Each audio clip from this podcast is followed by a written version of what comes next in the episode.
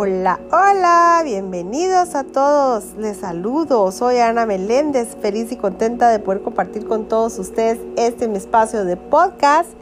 Aquí día a día les comparto un curso de milagros. Qué bendición poder estar aquí una vez más, feliz y feliz y contenta, demasiado agradecida con Dios, agradecida con el Espíritu Santo porque día a día nos guía con estas maravillosas lecciones. Continuamos en el capítulo 19, mis amores. Aquí estamos todavía, continuamos con este capítulo 19 como título El cuerpo incorruptible. El cuerpo incorruptible. Esta es la lectura del día de hoy. Dice así. El pecado, la culpa y la muerte se originaron en el ego, en clara oposición a la vida, a la inocencia y a la voluntad de Dios mismo. ¿Dónde puede hallarse semejante oposición sino en las mentes enfermizas de los desquiciados que han consagrado a la locura y se oponen firmemente a la paz del cielo? Pero una cosa es segura, Dios que no creó ni el pecado ni la muerte, no dispone que tú estés aprisionado por ellos, pues Él no conoce el pecado ni sus resultados. Las figuras amortajadas que marchan en la procesión fúnebre no lo hacen en honor de su Creador, cuya voluntad es que vivan. No están acatando su voluntad, sino oponiéndose a ella. ¿Y qué es ese cuerpo vestido de negro que quieren enterrar? Es un cuerpo que ellos consagraron a la muerte, un símbolo de corrupción, un sacrificio al pecado. Ofreció a este para que se cebe en él y de este modo siga viviendo algo condenado, maldecido por su hacedor y lamentado por todos los miembros de la procesión fúnebre que se identificaron con él. Tú que crees haber sentenciado al Hijo de Dios a esto, eres arrogante. Pero tú que quieres liberarlo, no haces sino honrar a la voluntad de su Creador.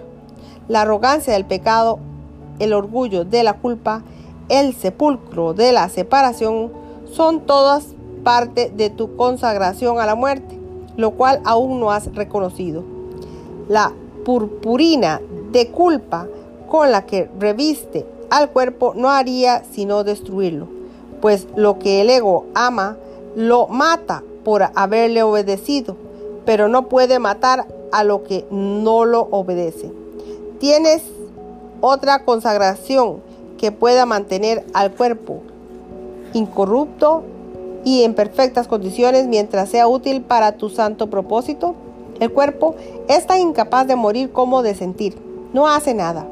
De por sí no es ni corruptible ni incorruptible. No es nada. Es el resultado de una insignificante y descabellada idea de corrupción que puede ser corregida. Pues Dios ha contestado a esta idea de mente con una idea suya una respuesta que no se ha alejado de él y que por lo tanto lleva al Creador a la conciencia de toda mente que haya oído su respuesta y la haya aceptado. A ti que estás dedicado a lo incorruptible, se te ha concedido mediante tu aceptación el poder de liberar de la corrupción. ¿Qué mejor manera puede haber de enseñarte el primer principio fundamental de un curso de milagros que mostrándote que el que parece ser más difícil se puede lograr primero? El cuerpo no puede hacer otra cosa que servir a tu propósito, tal como lo consideres, es, es eso lo que te parecerá que es. La muerte, de ser real, supondría la ruptura final y absoluta de la comunicación, lo cual es el objetivo del ego. Aquellos que tienen miedo de la muerte no ven con cuánta frecuencia y frecuencia y con cuánta fuerza claman por ella, implorándole que venga a salvarlos de la comunicación, pues consideran que la muerte es un refugio, el gran salvador tenebroso que libera de la luz de la verdad la respuesta a la respuesta.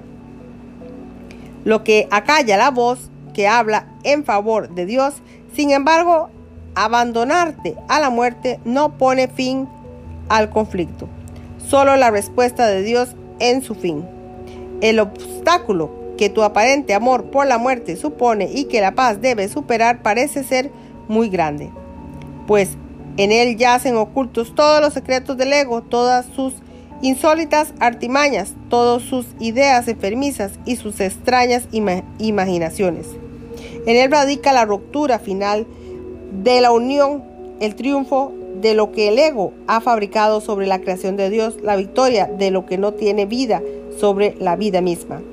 Bajo el polvoriento contorno de su mundo distorsionado, el ego quiere dar sepultura al Hijo de Dios, a quien ordenó asesinar y en cuya putrefacción reside la prueba de que Dios mismo es imponente ante el poderío del ego e incapaz de proteger la vida que Él creó contra cruel deseo de matar del ego. Hermano mío, criatura de Dios, esto no es más que un sueño de muerte. No hay un funeral ni altares tenebrosos, no hay mandamientos siniestros ni distorsionados ritos de condena o los que el cuerpo te pueda conducir. No pidas que se te libere de eso. Más bien libera al cuerpo de las despiadadas e inexorables órdenes a las que lo sometiste y perdónalo por lo que tú le ordenaste hacer al exaltarlo, lo condenaste a morir, pues solo la muerte podría o podía derrotar a la vida. ¿Y qué otra cosa sino la demencia podría perseguir la derrota de Dios y creer que es real? El miedo a la muerte desaparecerá a medida que la atracción que ejerce ceda ante la verdadera atracción del amor. Al final del pecado que anida Queda mente en la seguridad de tu relación, protegido por tu unión con tu hermano y listo para convertirse en una poderosa fuerza al servicio de Dios. Está muy cerca. El amor protege celosamente los primeros pasos de la salvación, les resguarda de cualquier pensamiento que la pudiera atacar y la prepara silenciosamente para cumplir la imponente tarea para la que se te concedió. Los ángeles dan sustento a tu recién nacido propósito el Espíritu Santo le da abrigo y Dios mismo vela por él. No tiene necesidad de que lo protejas. Él es tu protección. Pues es inmortal y en él reside el final de la muerte.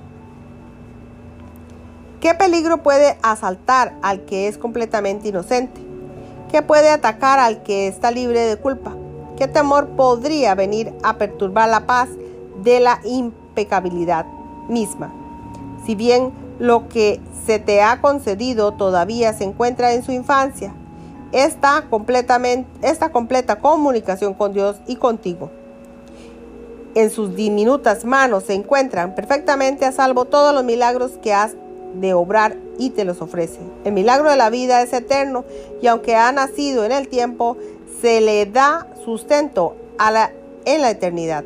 Contempla a ese tierno infante al que diste un lugar de reposo al perdonar a tu hermano y ve en él la voluntad de Dios. He aquí el bebé de Belén renacido y todo aquel que le da abrigo lo seguirá, no a la cruz, sino a la resurrección y a la vida. Cuando alguna cosa te parezca ser una fuente de miedo, cuando una situación te llene de pavor y haga que tu cuerpo se estremezca y que el frío, sudor, el terror lo envuelva, recuerda que siempre es por la misma razón. El ego ha percibido la situación como un símbolo de miedo, como el signo de pecado y de muerte. Recuerda entonces que ni el signo ni el símbolo se deben confundir con su fuente, pues deben representar algo distinto de ellos y de ellos mismos. Su significado no puede residir en ellos, sino que se debe buscar en aquello que representan y así que no signifiquen nada o que lo signifiquen todo.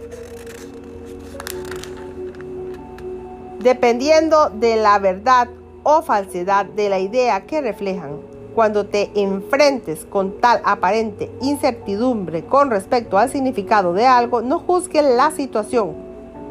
Recuerda la santa presencia de aquel que se te dio para que fuera la fuente del juicio, por la situación en sus manos para que Él la juzgue por ti y di, te entrego esto para que lo examines y juzgues por mí. Que no lo vea como un signo de pecado y de muerte, ni lo use para destruir. Enséñame a no hacer nada de ello en absoluto para la paz, sino a dejar que tú lo uses por mí para facilitar su llegada.